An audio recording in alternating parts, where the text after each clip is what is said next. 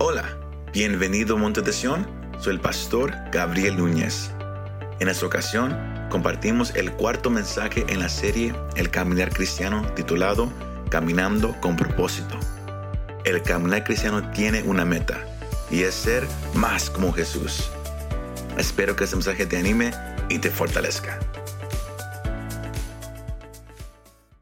Estamos ahorita en, en la serie El Caminar Cristiano. Es una serie que, que, hemos comenzado para ayudarle a usted como creyente a saber cómo caminar con Dios, how to walk with God, cómo caminar con Él. Y, y hemos tocado algunos puntos, pero el punto que, que hoy queremos tocar en, en, en esta tarde es, es, es, es, algo que yo creo que es bien importante y bien vital para el caminar cristiano de usted, para, para el caminar cristiano mío. Porque Usted y yo somos, como quienes somos llamados a ser discípulos de Jesús. Esa es la esencia de la vida cristiana. Más, hay una pregunta, porque en, esta serie vamos a tocar lo que es caminar por fe. Vamos a, tocar lo, lo, que es ser obediente a Dios. Vamos a tocar lo que es sufrir en, en el caminar cristiano. Porque el cristiano es llamado a sufrir también. Ese caminar cristiano no es fácil. Mas antes de, de, de, tocar todos esos puntos, tenemos que entender una cosa. Y para entenderlo, yo les quiero hacer una pregunta retórica. So, yo, quiero que usted nomás la, la, la, conteste en su mente. Just answer it in your mind. ¿Cuál es la meta del caminar cristiano? What is the goal of the Christian walk? ¿Cuál es la meta del caminar cristiano? ¿Cuál es el punto? ¿Por qué somos llamados a caminar? Porque, porque si usted se hace esta pregunta, igual como yo me la hice, quizás usted llegue a, a una conclusión diferente que, que, el hermano que esté a su lado. Porque algunos van a, a decir, pues la meta es llegar al cielo. The goal is to get to heaven. Pero Pablo aquí dice en Romanos el capítulo 8, él dice, eh, comenzando en el versículo 28, él dice, después de él hablar acerca de la vida cristiana, acerca de, de, del ministerio del Espíritu Santo en la vida del creyente y cómo él nos ayuda, él luego hace una, una declaración condicional. Como creyentes lo podemos mirar como una promesa condicional, que es el, el versículo 28 que dice, y sabemos que para los que aman a Dios, todas las cosas cooperan para bien. Esto es, para los que son llamados conforme a su propósito. Él hace esta declaración. Y, mucha gente que, lee la Biblia, sea creyente o no, muchos, eh, muchos, algunos escuchan este pasaje y en tiempos de, problemas, en tiempos de enfermedad, en tiempos de sufrimiento, y muchos se agarran a este pasaje. Pero muchos de los que se agarran a este pasaje todavía aún no, no han conocido a Dios. Y es, y es algo importante que, que Pablo hace una distinción que todo siempre va a obrar para bien. No todo siempre se va a sentir bien. No todo siempre se va a mirar bien. Pero todo va a obrar para, para el bien del cristiano. Por eso él dice que todo obra para, para, el bien de aquellos que aman a Dios. Y la única manera que, un, que una persona puede amar a Dios es, es, es, es llegando al conocimiento de, de Cristo Jesús como Señor y Salvador. Porque usted puede creer que hay un Dios, pero uno no puede amar a alguien que, que, que no conoce. Y Juan dice en el capítulo 1 que, que cuando uno viene al Padre a través de, de, del Hijo y uno es lavado por la sangre, es así solamente como uno puede ser un hijo de Dios. Sino aquí miramos algo clave. Porque si yo le hago la pregunta, ¿cuál es la meta del caminar cristiano? Uno, como dije, uno puede decir es llegar al cielo. Pero si Cristo en la cruz del Calvario, Él pagó el precio por el pecado de aquel que viene al arrepentimiento, aquel que confiesa a Jesús como Señor y Salvador y cree en su corazón que Dios lo levantó de los muertos. Pablo dice que, esa, que esa persona es perdonada, es salva. Y Pablo aquí también nos deja saber, si usted sigue leyendo al final del capítulo, nos deja saber que cuando uno viene a Cristo, la salvación está asegurada.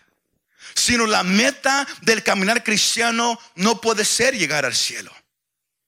Porque Cristo hizo eso por nosotros en la cruz del Calvario. Y si no es llegar al cielo, entonces, ¿qué más puede ser la meta del caminar cristiano? ¿Por qué, ¿Por qué caminamos con Dios en este mundo? ¿Cuál es el punto? Otros pueden decir, quizás sea madurar no más crecer o, no más venir a, conocer más a Dios o no más seguir la Biblia, seguir lo, que, lo que la palabra dice. Y usted, usted estaría correcto hasta un cierto punto. Pero cuando uno de verdad se pone a pensar y uno se mete más y más a las escrituras, uno llega a, lo mismo, a la misma conclusión que Pablo llegó. Y es el versículo 29 que hay una meta en este caminar cristiano. No es solamente ir al cielo. La sangre de Cristo hizo eso por nosotros. No es, no, no, usted y yo no nos podemos ganar el cielo. Usted y yo no, nos podemos perder el cielo con, con acciones. Todo eso fue por medio de Cristo Jesús en la cruz del Calvario. Pero somos llamados a caminar con Dios y hay un propósito. Y Pablo lo revela en el versículo 29 que dice, porque a los que de antemano conoció, también los predestinó a ser hechos conforme a qué? A la imagen de quién? De su Hijo.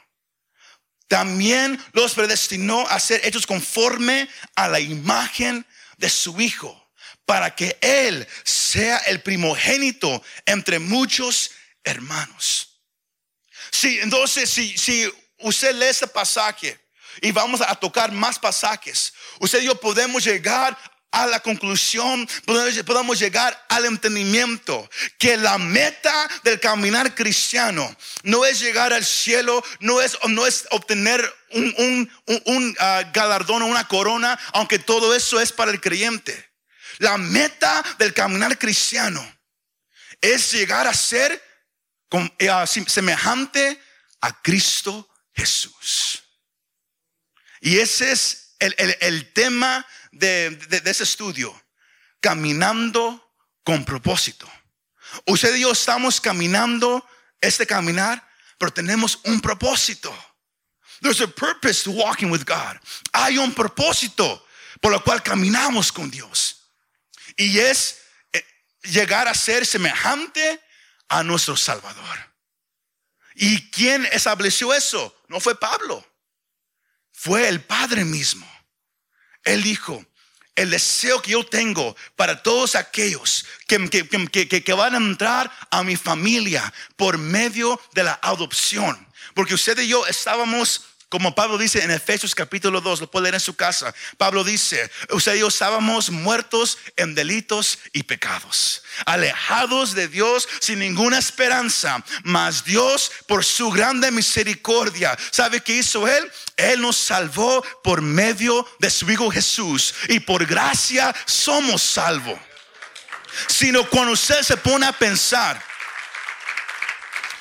cuando usted se pone a pensar como, como Pablo aquí lo menciona, Ahora, él usa dos palabras grandes que no nos vamos a meter porque ese es otro estudio ah, completamente diferente.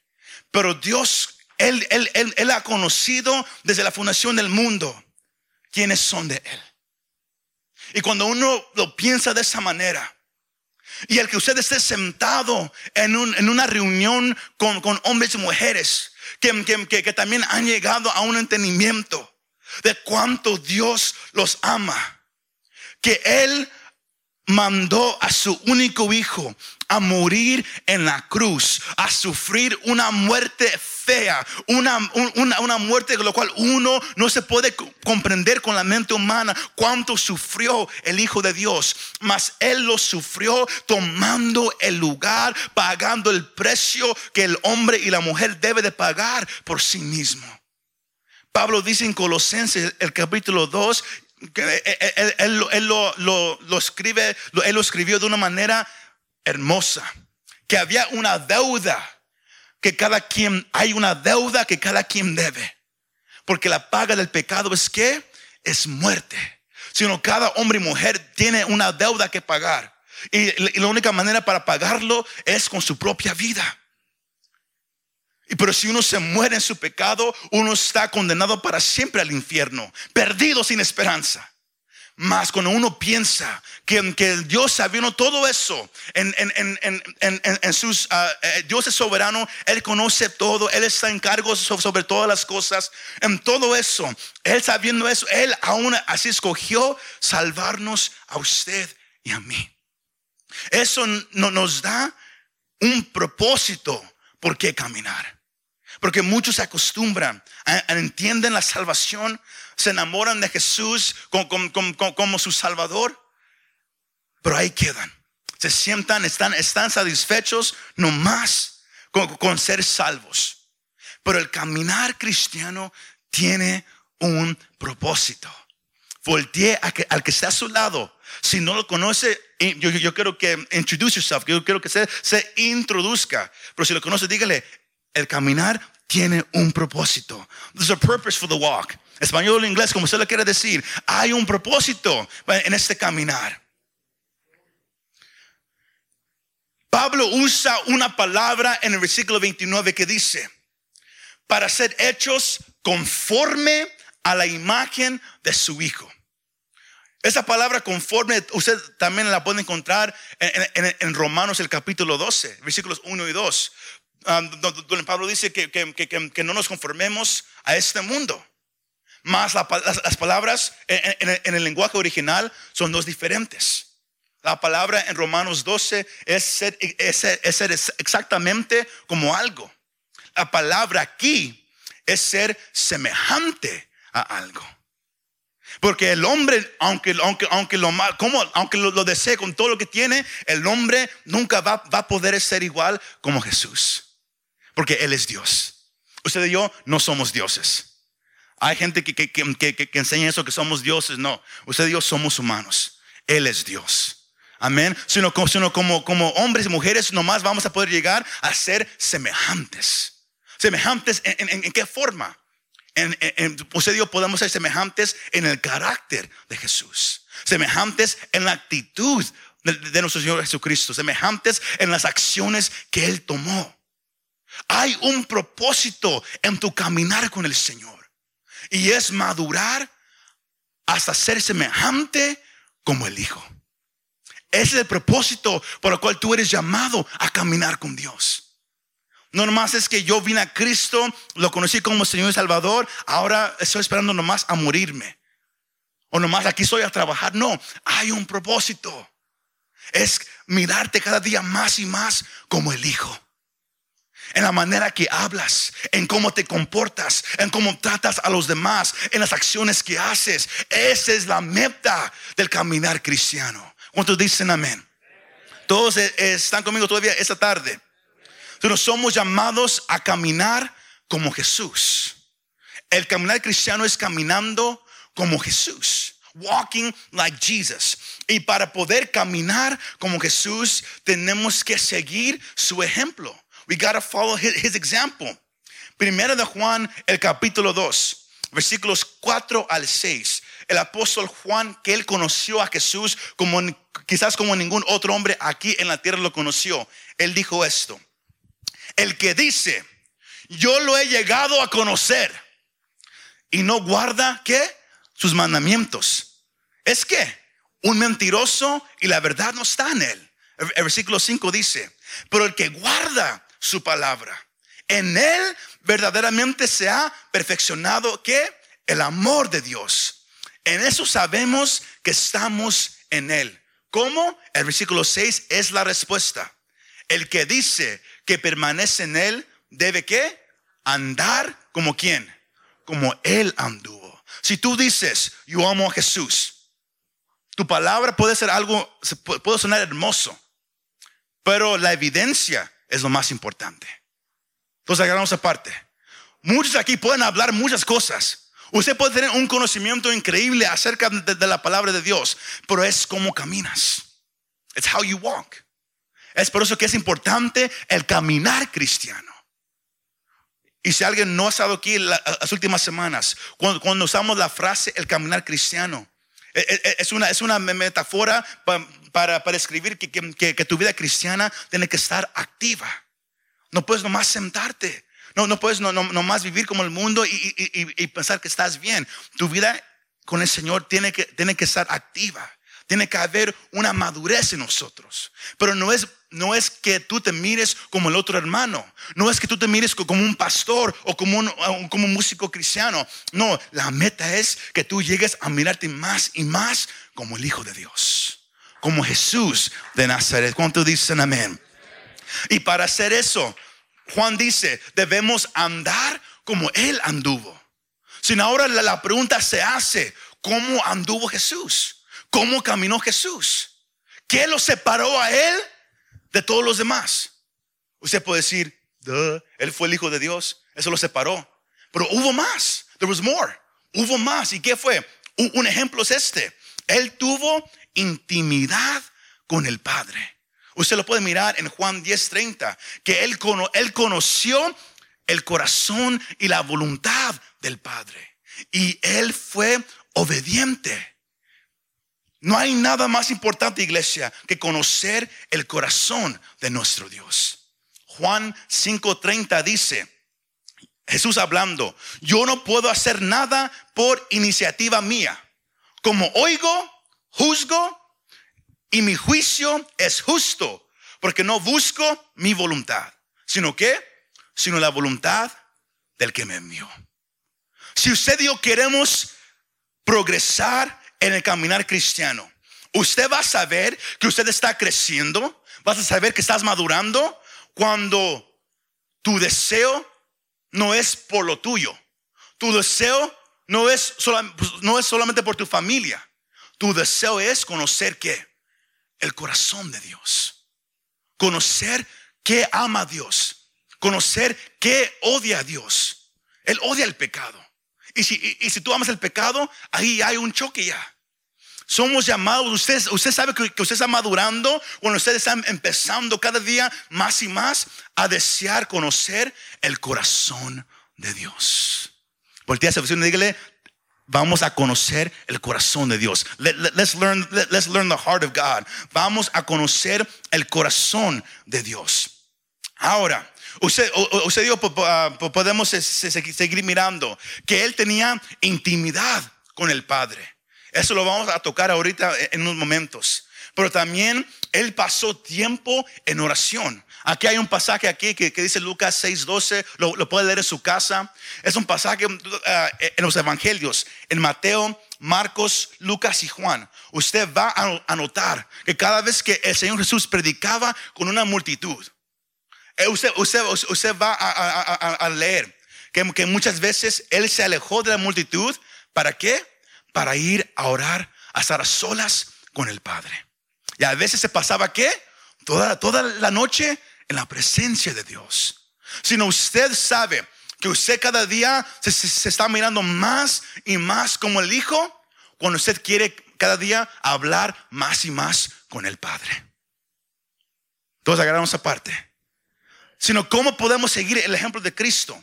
¿Cómo sé si yo estoy creciendo? ¿Cómo sé si yo, si yo, me estoy mirando cada día más y más como el Hijo? ¿Deseas conocer el, el corazón del Padre? ¿Deseas pasar tiempo hablando con el Padre? Él también conocía qué? La palabra. Mateo 4, Lucas 4, pasajes bien conocidos, cuando el Señor es tentado por 40 días en, el desierto por, por Satanás. Satanás, él venía con tentación, él, venía tratando de, hacer que, el hijo, que, el hijo que cayera, que, el hijo se postrara ante él y lo adorara. Mas, ¿cómo respondió el Hijo de Dios? ¿Usando qué? ¿Una revista? Usando solamente la palabra de Dios. Él conocía la palabra. La palabra, como hemos, como hemos aprendido, la palabra es el pan de vida. Es el alimento que el cristiano es llamado a comer todos los días. ¿Cuántos aquí si, si se han ido dos o, tres días sin comer nada? ¿Verdad que no? ¿Por qué? Porque da hambre, ¿verdad? Pero ¿cuántos aquí se pasan una semana sin, sin nunca abrir la palabra de Dios? Y usted dice, yo, yo, yo, voy dos meses sin, sin, sin, abrir la Biblia. ¿Y no tienes hambre? Se me va siguiendo. Eh, hoy en día, yo, sé que, aquí hay muchos, no voy a, no voy a nombrar nombres, no, no, quiero ah, que, alguien se ponga uh, rojo, pero aquí hay muchos que, si pasa un día, hey, si pasan dos horas sin comer algo, se enojan. Están grumpy, están, enojones, ¿verdad que sí? Si, aquí hay hermanos que, si no toman su café en la mañana antes de trabajar, todo el día va mal, ¿verdad que sí? Pero cómo es que, pero si, es lo mismo en, el cuerpo físico, que el cuerpo necesita alimento para poder seguir, para poder tener fuerza, ¿para qué? Para caminar. ¿Y cómo es que, que, que, usted dijo, intentamos caminar con Dios sin comer? Se me va siguiendo. No se puede hacer. Él conocía la palabra. El cristiano es llamado a qué? A comer todos los días. Es, algo que le enseñamos a, la clase de, los nuevos, la importancia de comer todos los días. Si tú comes todos los días en lo físico, come todos los días en lo espiritual. Come todos los días. Aquí hay muchos que, vienen a un lugar como este y no traen Biblia. Si, usted es nuevo, no se preocupe, usted es nuevo. Pero si usted no es nuevo y usted viene sin, Biblia, ¿cómo, ¿cómo, usted va a, aprender? ¿Cómo se va a, a poder crecer en madurez? Si todo está aquí en la palabra de, nuestro Señor Jesucristo. El cielo y la tierra un día van a pasar, mas todo lo que el Dios ha hablado jamás pasará.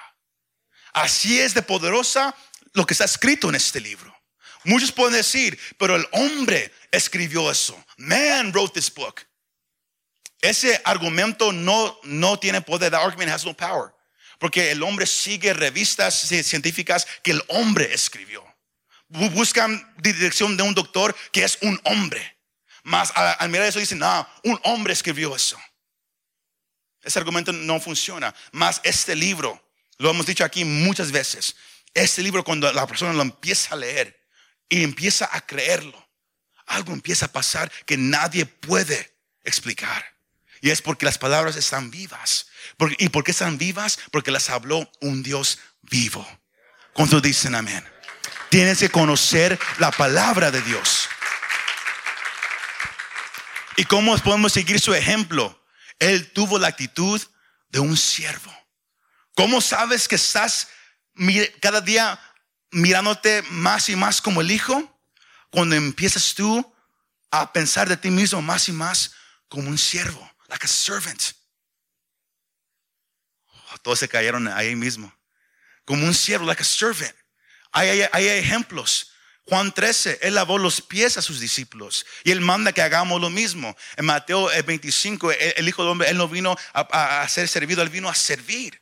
Filipenses el capítulo 2, el pasaje bien famoso donde el apóstol Pablo, él escribe cómo el Hijo se, despojó de sí mismo, dejó ah, su, su, lugar en el cielo, tomó la forma de hombre, se humilló de la manera más baja. ¿Para qué? Para tomar el lugar que tú y yo debíamos haber tomado.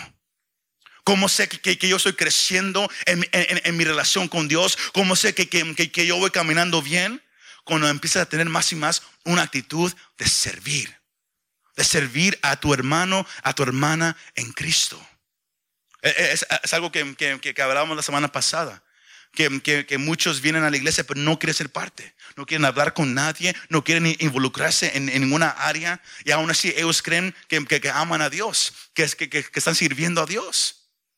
Somos llamados a tener la misma actitud que Él tuvo. Sino, ¿cómo puedo yo aparecerme más y más como, el Hijo de Dios, como el Señor Jesucristo? ¿Deseas el corazón de Dios? ¿Quieres pasar tiempo con Él, hablando con Él? ¿Tienes deseo de comer todos los días la palabra de Dios? ¿Tienes e, e, esa actitud de, de ser un siervo? Si no, como dicen, you got a lot of work to do. Hay mucho todavía que hacer. Ahora, no, no se desanime, porque este proceso dura toda la vida. Nadie puede decir, oh, pasó ya, ya acabé, I did it. Ahora soy más como Jesús. Nadie va, nadie va a poder decir eso, nadie. Pero un día lo vamos a poder decir. Pero en, este mundo va a ser una batalla. ¿Cuántos entienden esa parte? ¿verdad? Sí, es una batalla. Mas aún así, tenemos que caminar con propósito. We gotta walk with a purpose. Tenemos que caminar con propósito. Y esto requiere algo de nosotros. ¿Qué requiere de nosotros? Ese trabajo es un trabajo, recuerde, lo más que, que usted quiera, usted no va a poder lograr esto en su propia fuerza. You can't do it with your own strength. Necesitas la ayuda de Dios. Y la cosa hermosa es que si Él comienza el trabajo, Él es el que lo termina. ¿No me cree? Filipenses capítulo 1, versículo 6. Pablo hablando a, la iglesia en Filipos diciendo, estoy convencido precisamente de esto, que el que comenzó en ustedes, ¿la qué? La buena obra, la perfeccionará hasta el día de Cristo Jesús. Qué promesa tan hermosa para el creyente. Que tú y yo solos en la carne, en, nuestra, propia, fuerza, vamos a fallar, nos vamos a caer, nos vamos a desanimar, ya no vamos a querer seguir. Mas la cosa hermosa es que Dios comenzó el trabajo en nosotros y es Dios que, el que obra en nosotros y es Dios el que va a terminar el trabajo en nosotros. Ahora, hay muchos que no les gusta esa parte. Muchos dicen, no, no, no, no, no, no, no, no, no, eso yo, yo, yo, yo tengo que trabajar, yo tengo que hacer eso, yo tengo que ganarme el cielo. Y si yo no hago esto, y si yo, si yo no me, me, visto de esa manera, yo pierdo el cielo, yo pierdo la salvación, yo, yo pierdo esto. El problema, el problema, más grande hoy en día que, que, que muchos cristianos tienen es que no pueden reconocer que todo lo que tenemos es por Dios. Él obra a nosotros. Lo único que somos llamados usted y yo a hacer es dar nuestra uh, cooperación voluntaria con Él. We have to cooperate willingly, se dice en inglés. Porque no es, no es que yo me siento y Dios, eh, Él va a hacer el trabajo conmigo. No, no, no. Él hace el trabajo. Pero si ellos nos tenemos que someter a su voluntad. Nos tenemos que someter a lo que Él quiere hacer en nosotros. Y hay muchos se quedan atrancados. ¿Por qué? Porque no, no, no les gusta la voluntad de Dios. Porque dice, no, es que yo, yo quiero vivir mi vida de esta manera. Dios dice, no, no, no. Yo quiero que andes en santidad. Yo quiero que camines en pureza. Yo, yo quiero que sirvas. Yo quiero que ames a tu hermano o hermana en Cristo. Muchos dicen, no, no, no. Y ahí, ahí, ahí está la batalla. Pero somos llamados usted y yo a rendirnos a la voluntad de Dios, a rendirnos a, la dirección del Espíritu Santo, que es, que, es, que, es el, consolador que el creyente tiene en esta tierra. Él no nos ha dejado solo. El Señor Jesús dijo, yo no, yo no los, voy a dejar huérfanos, yo les daré que un otro consolador, igual como Él. El, el, Espíritu Santo, Él es Dios mismo. ¿Cuántos dicen amén? Ahora, para ser más como Cristo, somos llamados a rendirnos completamente a Él. Eso, eso lo, lo, hablamos en, en, las primeras dos, dos, puntos hace unas semanas atrás. Romanos 12, 1 y 2. Somos llamados a rendirnos como qué? Como un sacrificio vivo ante Dios. A rendirnos completamente. Que Él sea el dueño de nuestra vida. Es así como usted y yo nos podemos someter a su voluntad diciendo, aquí estoy, toma todo lo que soy. Yo me rindo completamente a ti.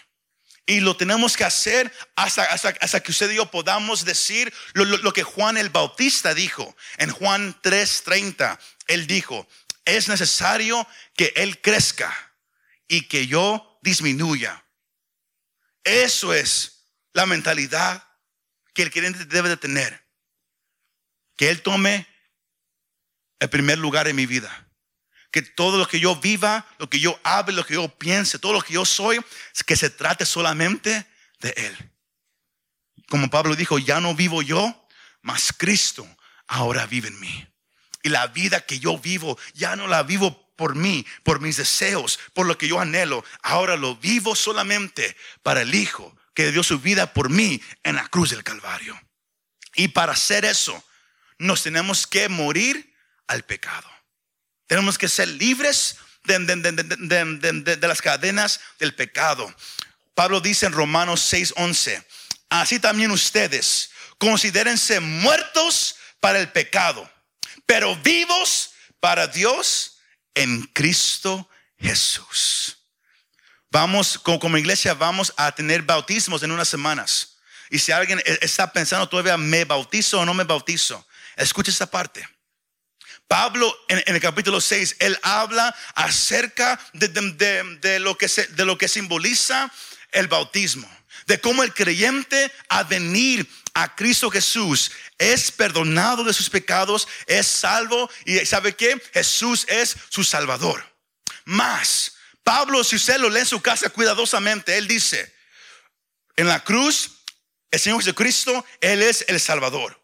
Pero el bautismo es un símbolo cuando la persona dice yo me voy a bautizar y es sumergida debajo de las aguas. ¿Qué pasa, ah, qué, pasa si simbólicamente la persona muere a su, a su vida pasada? Todo lo que antes era queda ahí enterrado debajo del agua. Y cuando uno es levantado del agua, ahora es levantado a una nueva vida. La razón por la cual muchos no se quieren bautizar, aunque ellos dicen, es que yo ya, yo ya entregué mi vida a Cristo, soy salvo, que no es eso suficiente, Él es su Salvador. Pero en el bautismo tú lo haces tu Señor. Tú dices, yo estoy muerto al pecado. Lo que yo antes deseaba, ahí se quedó. Lo que yo antes era, ahí se quedó. Ahora yo soy un esclavo de Jesús. Ahora yo vivo solamente para Cristo Jesús. Piénselo si usted no, se ha bautizado. Si usted dice, pero es que yo, me quiero bautizar, me, da vergüenza. Entonces Jesús todavía no es tu Señor.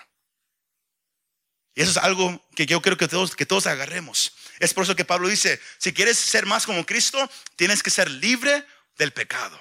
Pero ¿sabe qué? Cristo vino y él rompió las cadenas del pecado. Él nos hizo libres. Y usted y yo somos muertos al poder del pecado. La parte triste es cuando un cristiano corre, agarra las cadenas, se las pone y dice, ayúdeme Señor. Eso sucede cuando uno, uno se aleja de Dios y empieza a, caminar, a actuar como todos los demás. Cuando uno fue hecho libre del poder, la autoridad que el pecado tenía sobre la vida de la persona. Cristo pagó el precio y lo que el Hijo de Dios hace libre es verdaderamente libre, iglesia. Aleluya. Pero todo esto es el resultado de madurar. Para poder ser más como Jesús, tienes que rendir, tienes que rendirte completamente a Dios. Tienes que morirte a los deseos del pecado. Pero todo esto, como dijimos al comienzo, es el resultado de madurar. Te va a tomar el resto de tu vida. No te desanimes no te agüites, no, no te canses. Aunque es fácil caer en todo eso, tienes que mantener tu mirada hacia arriba. Tienes que mantener tu esperanza en el Hijo de Dios solamente. Pedro dice en, en, en de Pedro 3, 18, antes bien, crezcan en la gracia y el conocimiento de nuestro Señor y Salvador Jesucristo. A Él sea la gloria, honra y hasta el día de la eternidad. Amén. Ahora, para, para, cerrar este mensaje, este es el punto principal. Can you, can you uh, put, up, put up that picture, please? Somos llamados a crecer en conocimiento y gracia en el Señor Jesucristo. Somos llamados a madurar como cristianos, ¿verdad que sí? Y muchos, y muchos se ponen a leer la Biblia, escuchan mensajes, uh, hacen muchas cosas. Mas hay un peligro en hacer todo eso. Escúcheme, antes que usted diga, hey, eh, ese es un falso. Escúcheme. Lo, puede leer en su casa en, Santiago, el capítulo 1, versículos 22 en adelante. Donde hay muchos que conocen lo que está escrito en la Biblia, pero no todos lo practican. No todos lo viven. Hay un peligro en conocer tanto si no hay evidencia? Si, uno no pone en práctica el conocimiento que uno tiene. Y es por eso que, que pusimos esto. El conocimiento solo no produce un carácter como Jesús. Es dejar que la palabra impacte tu corazón y produzca una convicción dentro de ti para obedecer lo que has aprendido. Es por eso que, que lo hemos dicho cada jueves. Aquí yo, yo le puedo enseñar, pero, pero solamente cuando usted lo empiece a practicar, va a usted mirar la madurez en su vida. Usted puede tener mucha información aquí. Usted, usted se puede saber todo de la Biblia, más que yo. Pero si usted no lo practica, si usted no lo vive, es más pura información. Y usted empieza a parecerse como un fariseo. Uno se sienta en la iglesia y uno nomás empieza a mirar a los demás hermanos. Pecadores. No saben nada de Dios. Uno empieza a actuar como un fariseo. ¿Por qué? Porque tiene mucho conocimiento mas no lo practica. Un ejemplo, Mateo 23. Él, uh, lo puede buscar o, también va a pasar en Mateo 23, 1 al 3. Es el Señor Jesucristo hablando. Él dice, entonces Jesús habló a la muchedumbre y a sus discípulos. Los escribas y los fariseos se han sentado en la cátedra de Moisés. De modo que hagan y observen todo lo que les digan. Pero ¿qué pasa? Pero no hagan conforme a sus obras, porque ellos dicen y no hacen. Los fariseos estaban encargados de enseñarle a Israel las leyes de Moisés, las leyes de Dios. Mas al pasar de los tiempos, ellos empezaron a agregar más y más y más, hasta que había miles de leyes. Es por eso que, el Señor Jesús habla tan fuerte contra ellos. Mas aquí, usted, usted, usted lo puede seguir leyendo. Ellos conocían la voluntad de Dios. Ellos conocían lo que Dios había dejado. Y ellos lo enseñaban. Ellos lo hablaban. Pero ellos mismos no lo practicaban. Qué triste que el mismo Hijo de Dios dice de, dijo de ellos y quizás pueda decir de ti, ¿sabes qué? Yo lo, yo lo pensé de esa manera. ¿Qué pasaría si el Señor Jesús, él, él, aparecía aquí y Él le diría a ustedes, escuchen lo, lo que el pastor les dice, pero no hagan como hace. Porque dice, pero no hace. Qué dolor, ¿verdad que sí? que Él diga de ti, a la gente a la cual tú le has hablado de Jesús, a la cual tú lo has llevado a Cristo. Escuchen lo que Él o ella te está diciendo, porque está correcto, pero no hagas como ellos lo hacen. Porque te dice, pero no lo hace. El caminar cristiano, iglesia, es un caminar. No es sentarse, es activamente aplicar lo que sigues aprendiendo cada día lo que lees tú mismo en tu casa, lo que aprendes aquí, lo, que aprendes de muchos lugares. El punto es no te no agarres tanta información y digas estoy bien. Se trata de aplicar lo que has aprendido. ¿Cuántos dicen amén? Vamos a ponernos de pie todos juntos. Somos llamados a caminar con el Señor, a ser semejantes al Hijo de Dios. Y aunque en este mundo nunca vamos a llegar a ser igual como Él.